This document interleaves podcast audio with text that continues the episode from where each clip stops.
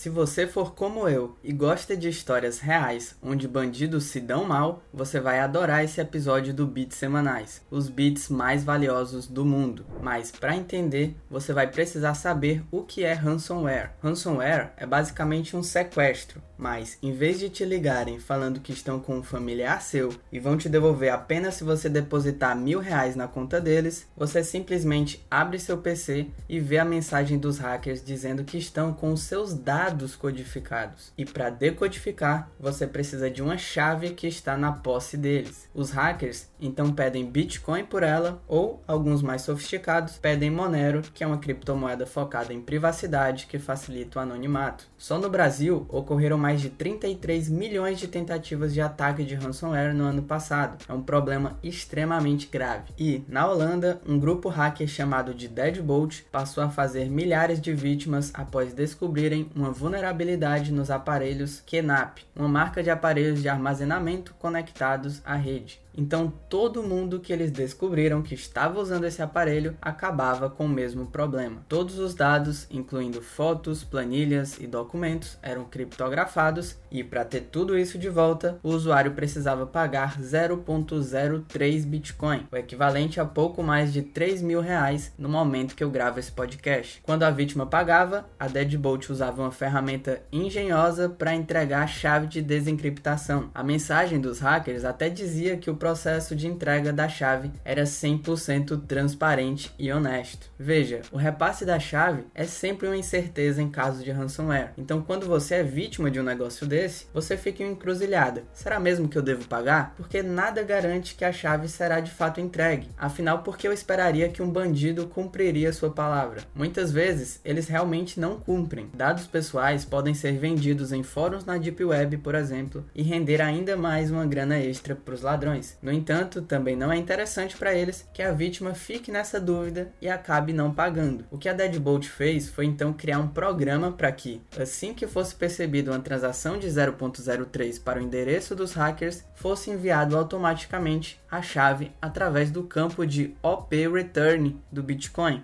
Esse é um campo em branco que toda transação de Bitcoin possui e pode ser usada para adicionar até 40 bytes de dados arbitrários. Com o OP Return, mensagens aleatórias são gravadas no blockchain do Bitcoin o tempo todo. Existem até bots no Twitter que observam o blockchain para encontrar e reproduzir essas informações em tweets. Mas voltando para o script dos hackers, era uma solução muito interessante, pois bastaria que o usuário seguisse as instruções dos hackers e observassem em um explorador de blocos o seu endereço que utilizou para fazer o pagamento em Bitcoin para ver a chave, e com ela então usasse né, o desencriptador para recuperar os seus arquivos. Usando o Bitcoin, a Deadbolt eliminou até mesmo a necessidade de operar uma infraestrutura própria para fazer esse envio, como em um site da Darknet ou algo assim. Porém, eles cometeram um deslize muito grave para o criminoso modelo de negócio deles. O processo de envio das chaves não aguardava por confirmações na transação de envio do 0.03 Bitcoin. Então, se você entende tecnicamente como o Bitcoin funciona, você já deve ter imaginado o que aconteceu aconteceu. As transações de Bitcoin não são instantâneas. Na verdade, assim que você faz o envio de Bitcoin para alguém, essa transação fica em espera na memory pool do Bitcoin, ou simplesmente mempool, como a maioria chama. Você pode imaginar cada transação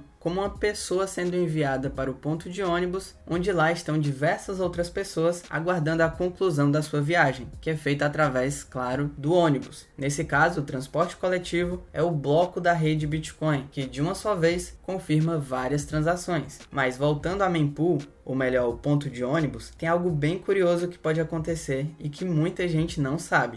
Se você colocar a tag RBF ou Replace by Fee em uma transação, você consegue reenviá-la. Nesse caso, não é que uma pessoa, por exemplo, o Bob, saia do ponto de ônibus para dar lugar a outra versão do Bob. O que acontece é que no mesmo ponto de ônibus existem duas versões do Bob esperando o busão, o Bob e o seu clone. Mas quando chega a hora de subir no ônibus, o motorista percebe que existem dois Bobs e só deixa um entrar. A decisão de qual Bob sobe é totalmente do motorista. Só não podem subir os dois, porque isso seria um gasto duplo na rede. E todo o resto da frota de ônibus não aceitaria isso e o motorista acabaria sendo demitido. O motorista poderia, por exemplo, escolher o Bob que chegou no ponto de ônibus primeiro, mas visando maximizar o seu lucro, ele também pode escolher o Bob que paga mais pela passagem. E é isso que geralmente acontece. Voltando para o caso da Holanda, várias vítimas chamaram a polícia para ajudar nos casos de ransomware, e a polícia, por sua vez, solicitou o auxílio da empresa de segurança cibernética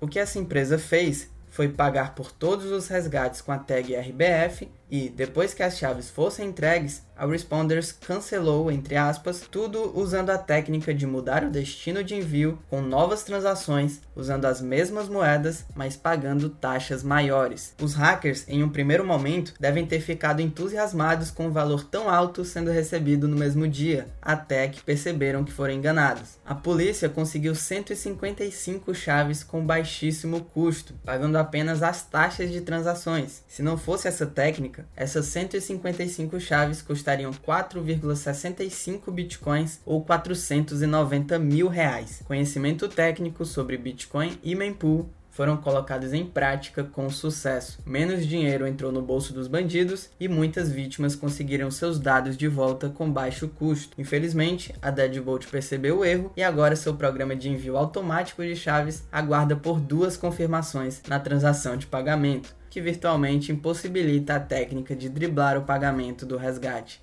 Mas e aí, o que você achou desse caso? Ficou alguma dúvida? Use a seção de comentários aqui embaixo e participe do grupo do CoinTimes no Discord. O link vai estar na descrição ou fixado no primeiro comentário. Se você quiser comprar Bitcoin ou outras criptomoedas, pode utilizar novadax.com.br, que é apoiador oficial do Bit Semanais. Não se esqueça de se inscrever no canal do CoinTimes para não perder nenhum vídeo e ative o sininho das notificações. Até a próxima!